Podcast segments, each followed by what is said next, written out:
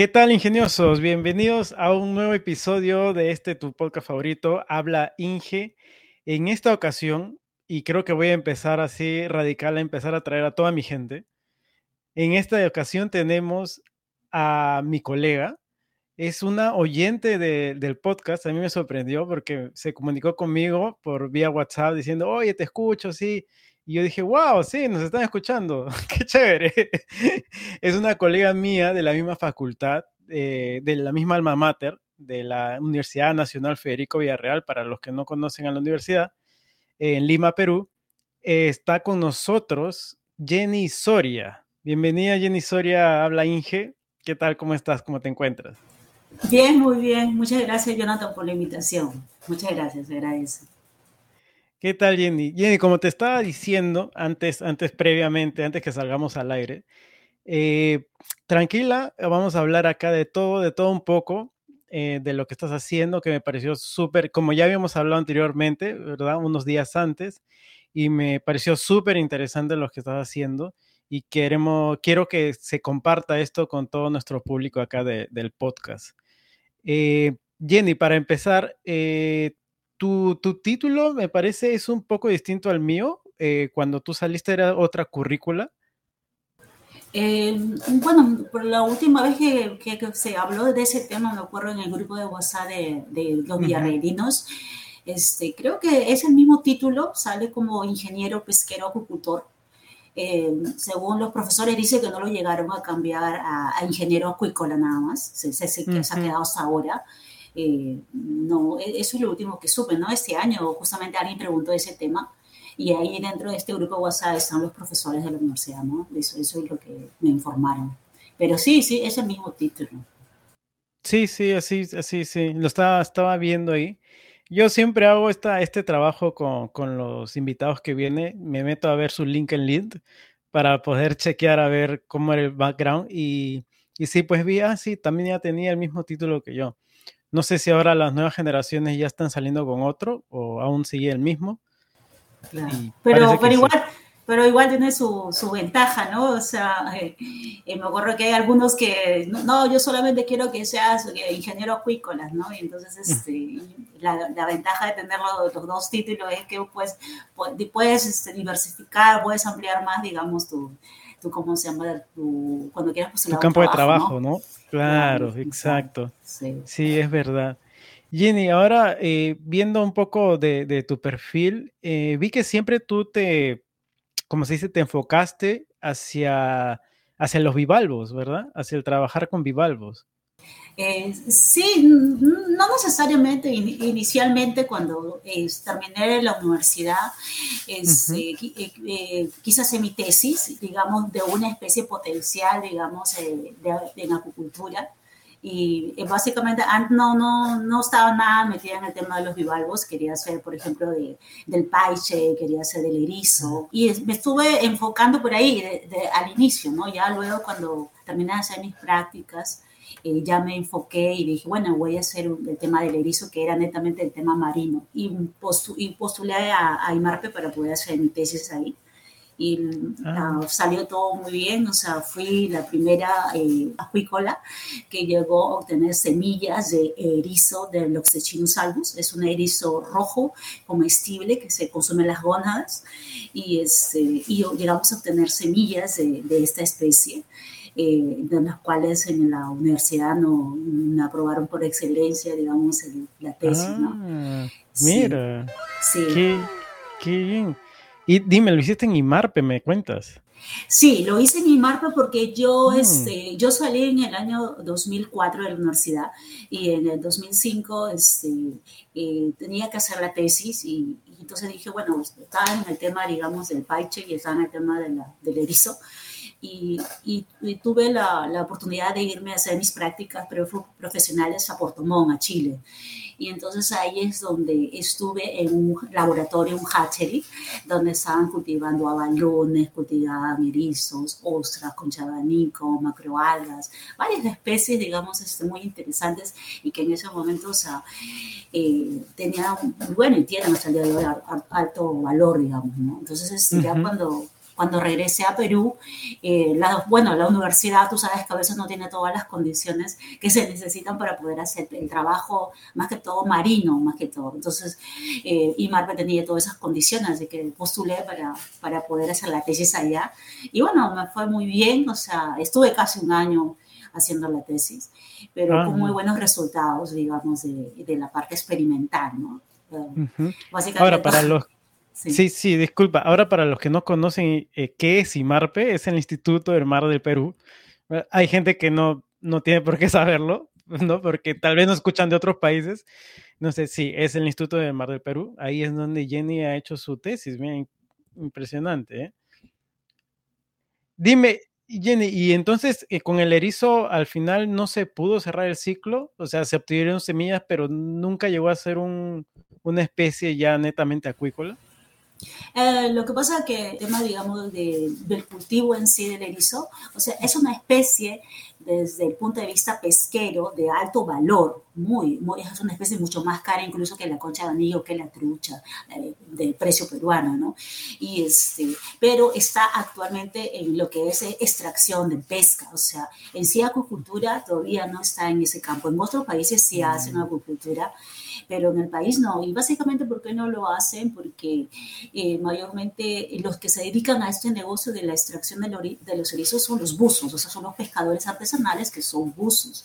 Entonces, ellos básicamente por su idiosincrasia, digamos, no, no pasan a la fase de acuicultura ahora, digamos, recién, este, ya, este, yo siempre, desde que tuve la, hice la tesis, siempre estuve en contacto con gente del sur, porque yo traje el del, del sur del, del, Perú, y, este, y después, imagínate, han pasado tantos años y recién, digamos, han entendido que extraer erizos, o sea, no va a hacer que esto sea sostenible y ellos van a necesitar hacer necesariamente un laboratorio.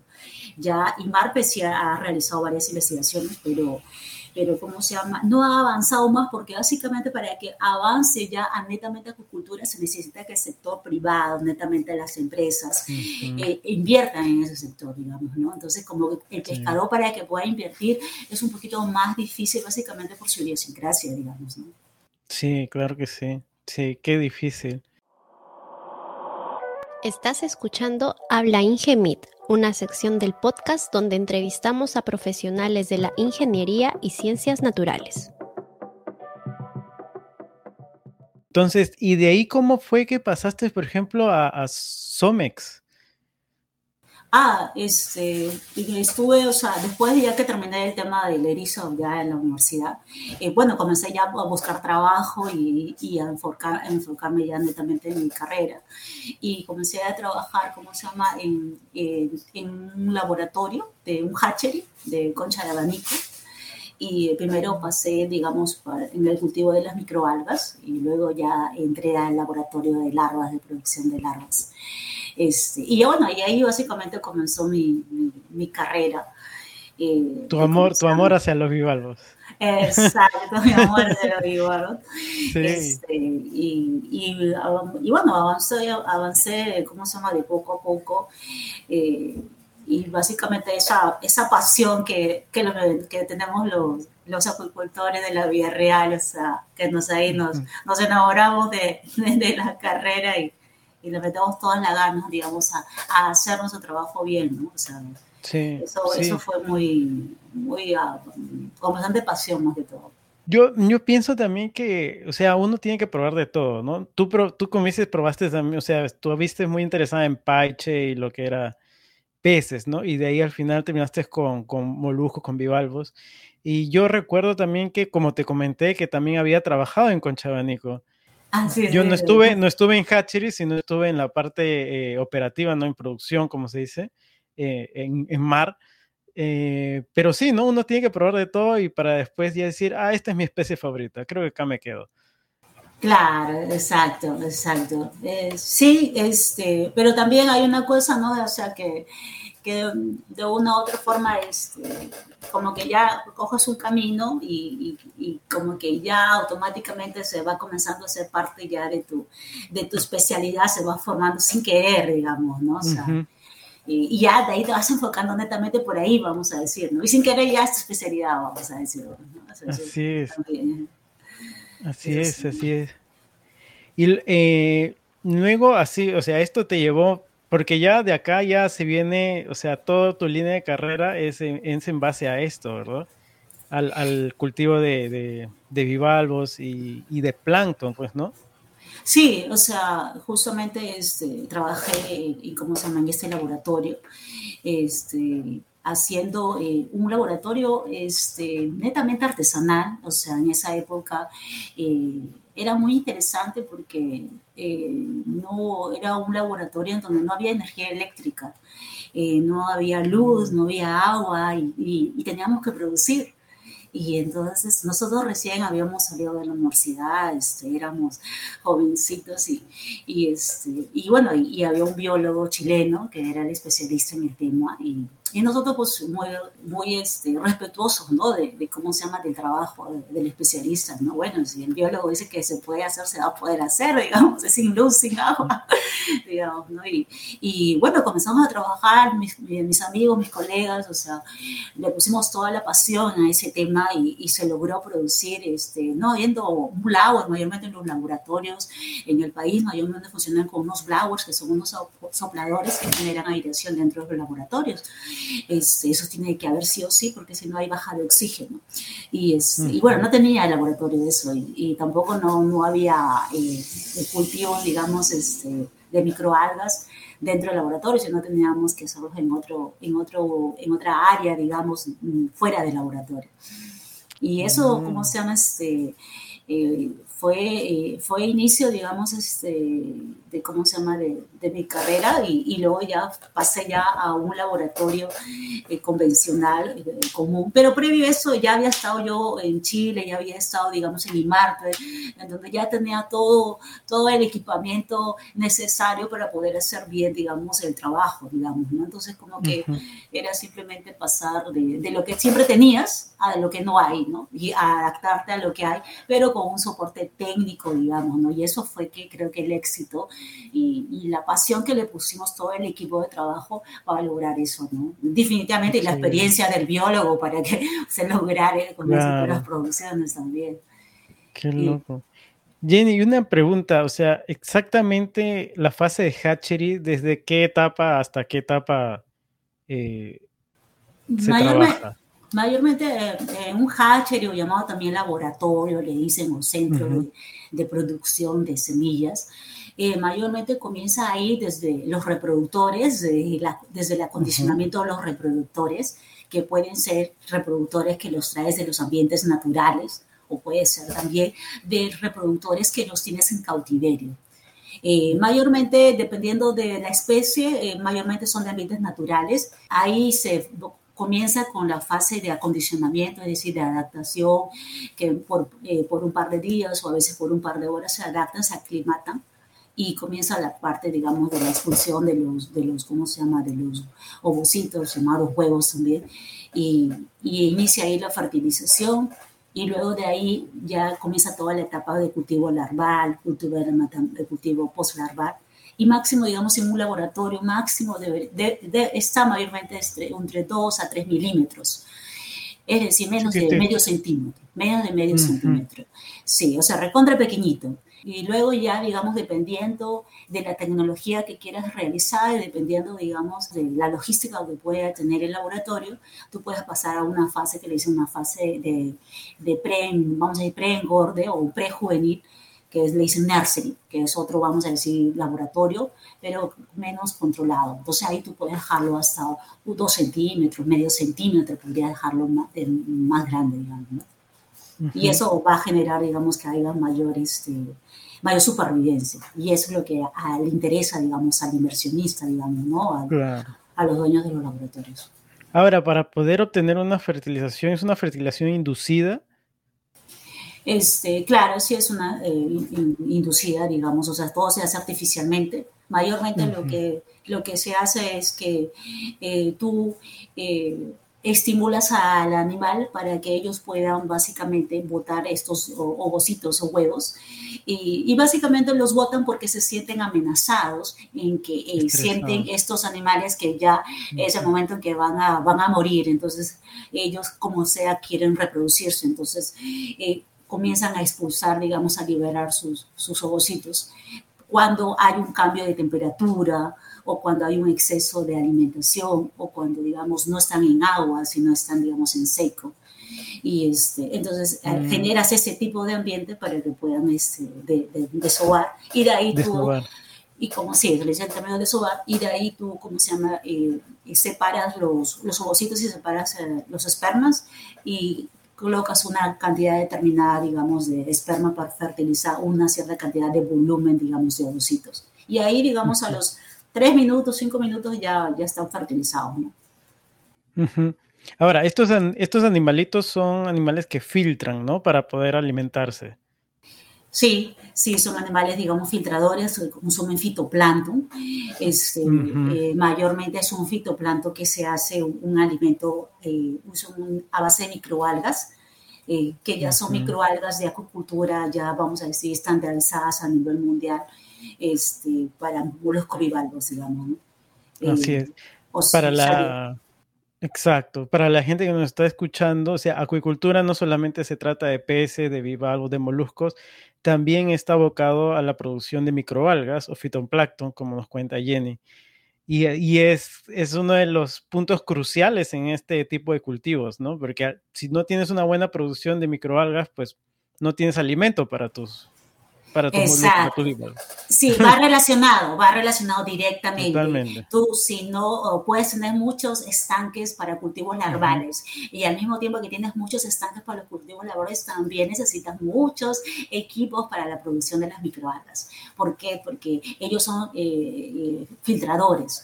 Entonces necesitas tener una cierta concentración de microalgas conforme van creciendo.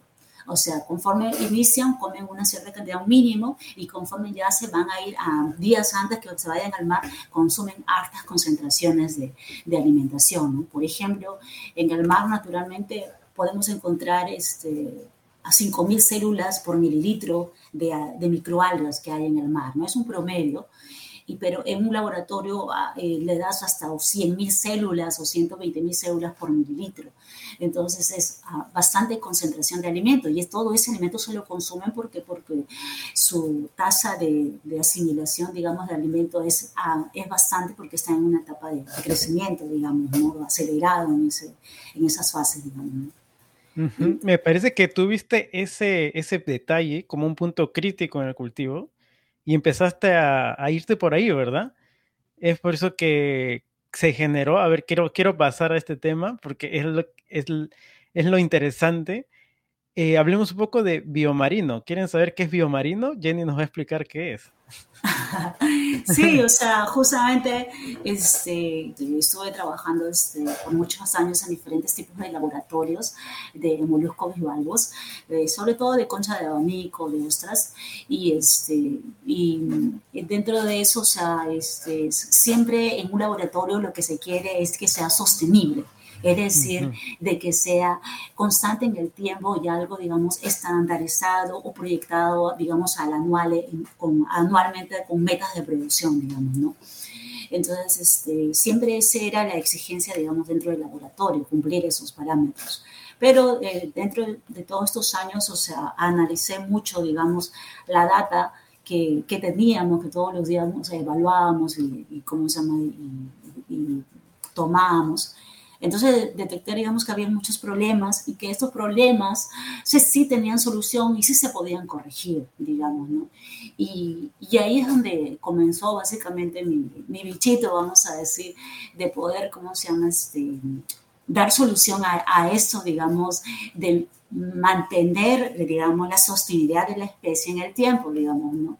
Y, y comenzó, vamos a decir, la idea de formar una, una empresa, una microempresa, Entonces, este, eh, me contacté con mi socio actualmente, este, formamos un equipo de trabajo, eh, eh, mi socio es ingeniero industrial, este, él este, ha estudiado electrónica, mecatrónica y cómo se llama, y, comenzamos esta, vamos a decir, este, aventura, digamos, de, de, de los equipamientos tecnológicos, pero básicamente eh, enfocados en solucionar el problema de las producciones, porque todos quieren tener algo sostenible, algo constante, algo proyectado en el tiempo, o sea, netamente a solucionar un, enfoque, un, problema real que hay dentro de los laboratorios, no solamente de lo que es el tema de la concha de abanico, sino en general de los crustáceos, de los peces, de, eh, de las macroalgas.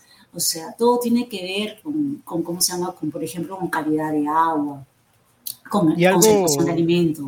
Claro, y algo más estandarizado, ¿no? Más automatizado. Exacto, sí. O sea, justamente nuestro valor agregado fue básicamente este, eh, nosotros este, creamos la empresa Biomarino y, y nuestra especialidad era este, producir equipos eh, y que funcionen de forma automatizada, ¿no? Todo el tema, digamos, de, de los cultivos acuáticos, digamos, ¿no? Y nosotros este, actualmente tenemos este, seis patentes eh, que hemos desarrollado a lo largo de estos años y, actualmente estas este, patentes las hemos este, desarrollado ya.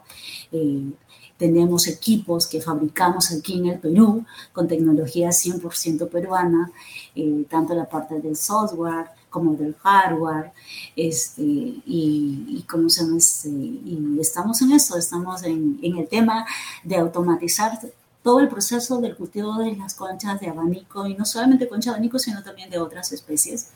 ¿Por qué? ¿Por qué automatizar?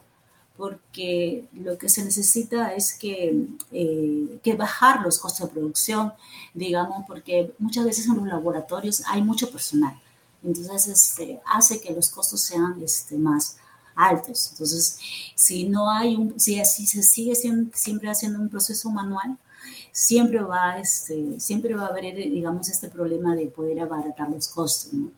Y además también usamos no solamente el tema de las automatizaciones, sino también el tema de lo que son las energías alternativas. O sea, es decir, utilizar mm. el equipo, digamos, automatizado con energías alternativas.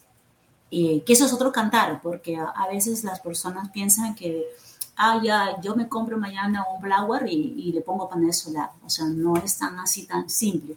Tienes que utilizar un equipo, digamos, que tenga eh, una cantidad mínima de voltaje para que puedas utilizarlo y, como se llama, que no consuma mucha cantidad de, de arranque al momento de, de, prenderlo, digamos, ¿no? O sea, hay algunos detalles ahí que para poder utilizar de forma eficiente las energías alternativas, digamos, ¿no? Hola ingeniosos, queremos seguir mejorando el podcast y necesitamos tu apoyo. Como creadores de contenido hemos tomado conciencia de todo lo que cuesta producir un episodio de Habla Inge. Coordinar, investigar, grabar, editar y mucho más. Para financiar esto y mejorar continuamente la calidad del podcast, te necesitamos. Para donar, puedes escanear el código QR YAPE que aparece en nuestros videos y redes sociales Cualquier aporte nos ayuda muchísimo. Gracias. Qué chévere, qué, qué, chévere. A mí me, me, interesó mucho cuando me contaste, sobre todo cuando me hablaste del fotobioreactor. Y yo me quedé como que, wow, ¿qué es esto? Ahora, para, para empezar, te, te, preguntaría, ¿qué es un fotobioreactor? Un, fotobioreactor eh, es, un, bueno, es un equipo que nosotros lo fabricamos, es, es una máquina eh, automatizada que controla eh, todos los parámetros del cultivo en sí. ¿Y qué, qué, qué cosas controla? O sea, controla la temperatura, eh, o sea, no solamente la miren, sino, sino también tú la puedes controlar si la quieres tener a 16 grados, si la quieres tener a 20 grados, si la quieres tener a 34 grados, dependiendo del tipo de cultivo de especies que vas a cultivar. O sea, estos equipos, eh, digamos, al tener bastante... Eh, digamos, con, controlar, digamos, los parámetros físico-químicos del agua, tú puedes tener grandes concentraciones de, de, ¿cómo se llama?, de microalgas. Es decir, que vamos a decir, eh, en nuestro país mayormente eh, estos temas, digamos, de las microalgas está, digamos, eh, muy desfasado, digamos, tenemos tecnología de los años 60, tecnología de los años 80, digamos, una tecnología muy antigua, digamos, que, que mayormente los cultivan en botellas de agua mineral o los cultivan en bolsas plásticas. Con fluorescentes, ¿no? Exacto. Y, este, y, entonces este, eh, esto, digamos, esto ha evolucionado, o sea, a nivel mundial, o sea, este tema de los fotobioreactores para la producción acelerada de, la, de microalgas eh, ha evolucionado hace muchísimos años. El detalle que en nuestro país no se, no se vamos a decir, no se masifica por, por sus costos también, y a veces también por un poquito de desconocimiento de los profesionales que están en el sector también. El equipo lo que te hace es que al controlar los parámetros físico-químicos, del cultivo, tú puedes tener altas concentraciones de microalgas. Es decir, que un equipo convencional o un cultivo de bolsa o botellas puedes, puedes producir de 10 a 15 veces más producción comparado con un equipo eh, simple, vamos a decir, un equipo básico, digamos, ¿no? Y eso va a hacer que, digamos, eh, menos cantidad de personal pueda estar trabajando en ese, en ese espacio, en ese cultivo, digamos, ¿no? Y también se controla, disculpa, también se controla el tema de la intensidad de la luz o el tipo de luz. Eh, sí, también, o sea, digamos, mm. este, eh, por ejemplo, en el tema de, las luces, eh, digamos, para los cultivos microalgales, se ha desarrollado bastante. Por ejemplo, este, mayormente se cultiva en una luz blanca, pero esta luz blanca tiene una longitud de onda, esta longitud de onda tiene diferentes tipos de luces. se han estudiado mucho de que, por ejemplo, la luz violeta, la luz roja y la luz azul tienen, es lo que básicamente más lo que necesita la eh, microalga para producir la división celular.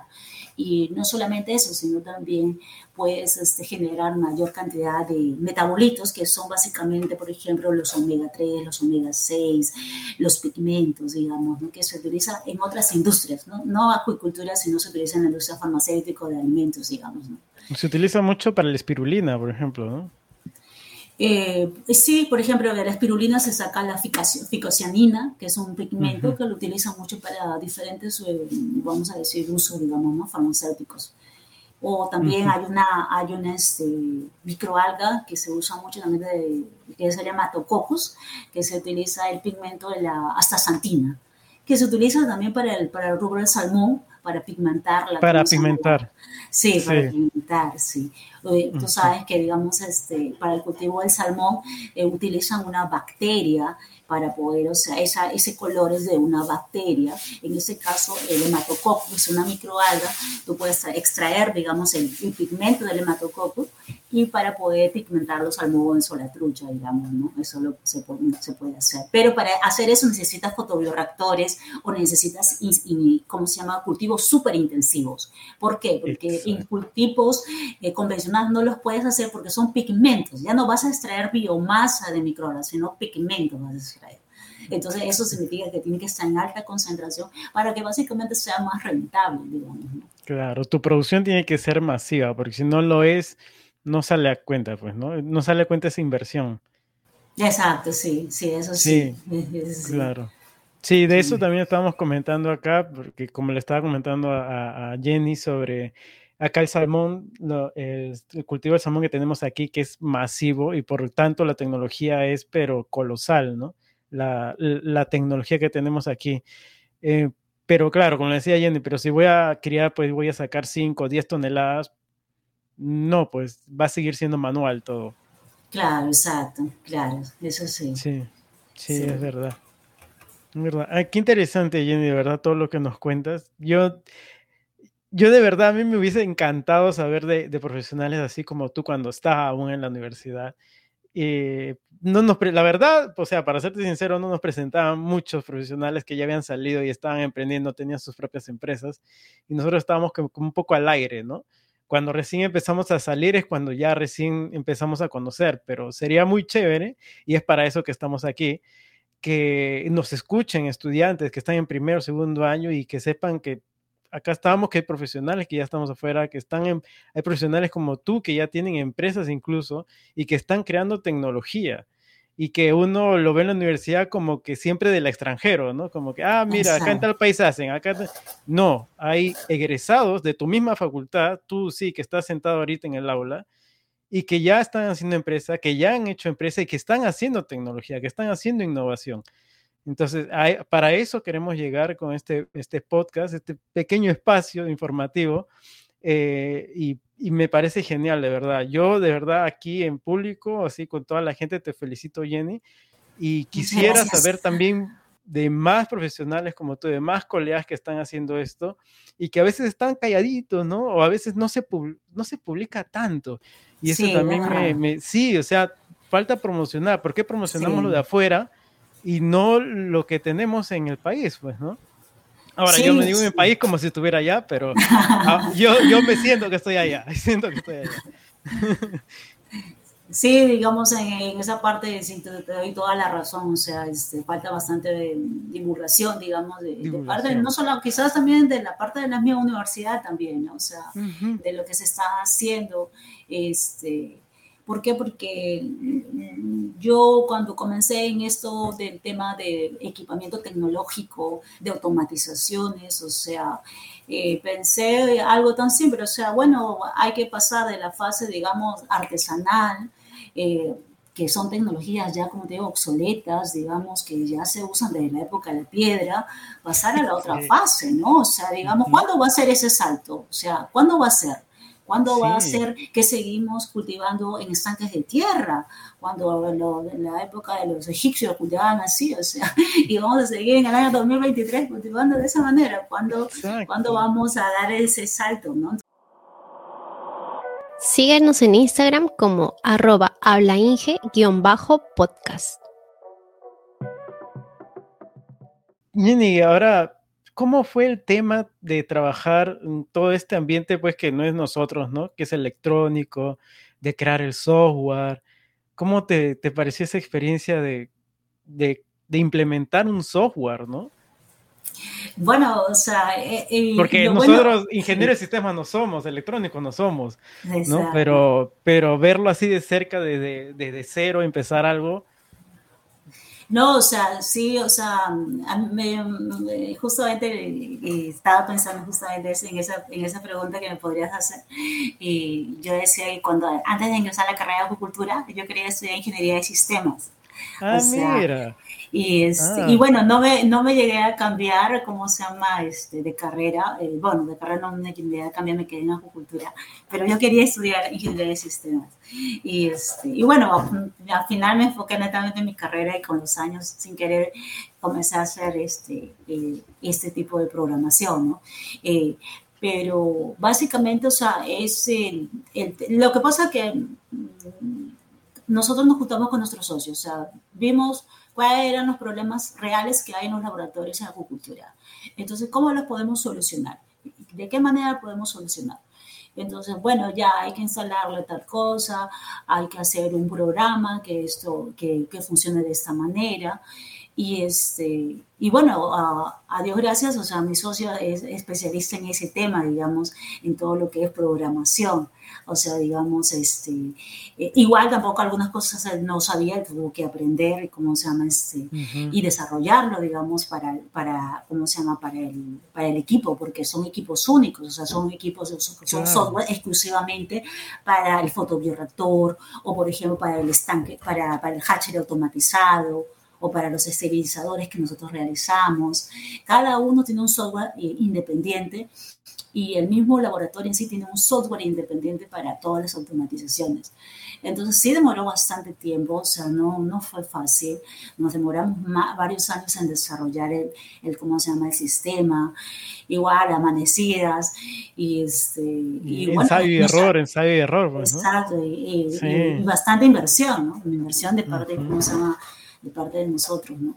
Y cómo se llama, este, pero sí, o sea, sí, sí es posible, o sea, este, eh, lo que pasa que eh, no está muy enganchado el tema, digamos, de, de otros sectores eh, con, con, con, el tema de del sector de la agricultura, ¿no? Como que estamos muy independientes, cada profesional haciendo cada uno sus funciones y no hay, ¿cómo se llama? Este, como un un grupo para, para poder hacer algo nuevo, ¿no? En este caso, nosotros nos era eso, claro, hacer algo nuevo, innovar en el tema, digamos, de las automatizaciones en el campo de la acuicultura en el Perú, ¿no? O sea, eso era nuestro, lo que queríamos hacer, ¿no? sí, o sea, justamente nos comenzamos con el tema, digamos, de, de los startups con Innovate Perú y, este, nos financiaron unos proyectos de fotobioreactores y de ahí comenzó nuestra aventura con el tema, digamos, de las innovaciones. Postulamos al programa de, del PENIPA, que es el Programa Nacional de Innovación en Pesca y Agricultura en el Perú. Y, este, y, y eso eh, se fue, fue creciendo, fue creciendo. Y, como se bueno, y estamos hasta el día de hoy en eso, ¿no? Qué chévere, qué chévere, qué chévere, Jenny. No, sorprendente. Yo me quedaría acá hablando toda la vida porque es un tema muy, muy, muy largo, chicos, de, verdad, de hablar. Es muy, muy interesante. Hay muchos temas para poder hablar. Pues nos quedaríamos acá dos horas hablando y los episodios no son tan largos. Pero, Jenny, yo te extiendo la invitación y me gustaría tenerte nuevamente y esta vez con mi hermana, porque ella va a escuchar esto y me va a decir, Jonás, ella me dice Jonás, me dice, Jonás, yo quiero estar ahí, quiero, tengo un montón de preguntas, ya me salieron un montón. Así que me gustaría volverte a invitar para una próxima. Yo creo que también nuestros oyentes estarían encantados, porque eh, están muy ávidos de escuchar de acuicultura. Así que ya se fregaron porque voy a empezar a traer gente de agricultura. No, sí, o sea, eh, hay muchas cosas, digamos, de, de, de, poder contarnos, o sea, muchas cosas. Sí. estos, estos temas, o sea, tiene una cosa te lleva a otra, otra cosa te lleva a otra y, y no hay cuando no hay cuando termines, digamos. No hay, o sea, no hay cuando terminar, sí, sí. sí. Y, todas las cosas suceden muy rápidas o cosas muy cosas nuevas, digamos, y, y te vas abriendo, te vas abriendo y tú dices, wow, ¿cómo llegué aquí? Vamos a eso, ¿no? Así es. Así es, ha, sido, ha sido de verdad muy interesante, Jenny, saber de lo que estás haciendo. Nuevamente te felicito por lo que estás haciendo. Y Muchas sí, gracias. Sí, de verdad, me, ojalá que por favor esto llegue. Profesores, si algún profesor por favor está escuchando de la Valle Real, hagan escuchar este episodio a sus, a sus alumnos, porque de verdad es enriquecedor saber lo que Jenny está haciendo. Eh, y, y sí, Así que uh, te invito para la próxima, por favor. Ojalá tengamos otro episodio contigo y poder hablar más extensivamente de muchos más temas que se puedan que puedan surgir. No, que de no, hecho van a surgir. No, no va a haber la yapita, la yapita no va a haber de programa. Va a, haber, va a haber yapa con Jenny, va a haber yapa con Jenny. Ya, listo, sale la yapa con Jenny, ya está. sí, claro que sí. Sí, sí, porque creo que se nos ha ido en tecnicismos, ¿verdad? No, no hemos hablado nada de... Pero está bien, a mí me ha encantado. A mí me ha encantado y está bien, está bien. Muy bien, Jenny, muchas gracias de verdad eh, por tu invitación otra vez. Y este, gente, estamos hablando. Cuídense mucho, que tengan una buena semana. Nos vemos pronto. Nos vemos, gente. Chao, chao. Chao, Jenny. Gracias, muchas gracias. Gracias, Jonathan. Un abrazo. Gracias. Pierina y Jonathan Mendoza son conductores y productores de Habla Inge. La voz en off y Siri son de Lisbeth Lupa. El logo fue diseñado por Romina Moreno. Las caricaturas son obra de Katia Kisich. Nuestro tema musical lo compuso Diego Cachi Calibre. Que tengan un ingenioso día y gracias por escucharnos.